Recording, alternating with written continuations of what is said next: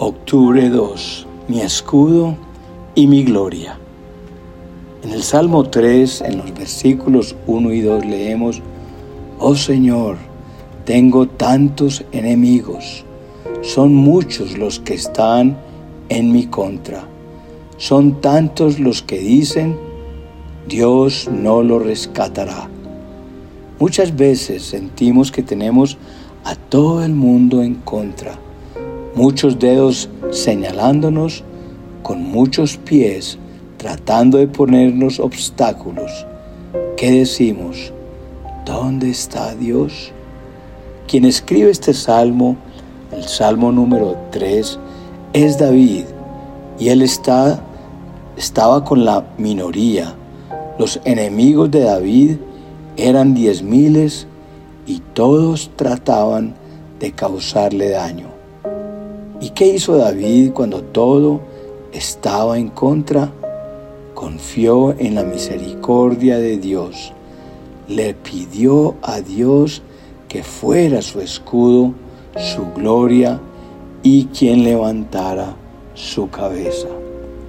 Los versículos 3 y 4 de este salmo dice, pero tú, Señor, eres un escudo que me rodea, eres mi gloria el que sostiene mi cabeza en alto. Clamé al Señor y Él me respondió desde su monte santo. Tienes que estar confiado porque los grandes propósitos de Dios siempre prevalecerán a pesar de tus enemigos. Dios nos protegerá, tu confianza en Dios te afianzará cuando lo busques de todo tu corazón. No existe mejor escudo que Dios. No conocerás mejor gloria que la de Dios. Nadie te sostendrá tan fuerte como tu Dios. Cuando hemos sido despedazados, sus manos de amor hacen que se junten todas las piezas. Es normal en la vida que las cosas se pongan difíciles. Sin embargo, es el momento perfecto para que clames a Dios y le digas, te necesito en mi panorama.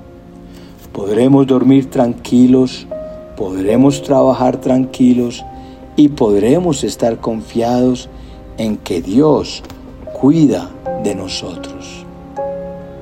Me acosté y dormí, pero me desperté a salvo porque el Señor me cuidaba dice el versículo 5. Qué mejor ángel guardián que el mismo Dios. Es horrible tener insomnio, pero Dios nos promete que dormiremos en paz, descansaremos en sus brazos y nuestros sueños serán placenteros porque Dios mismo nos cuida.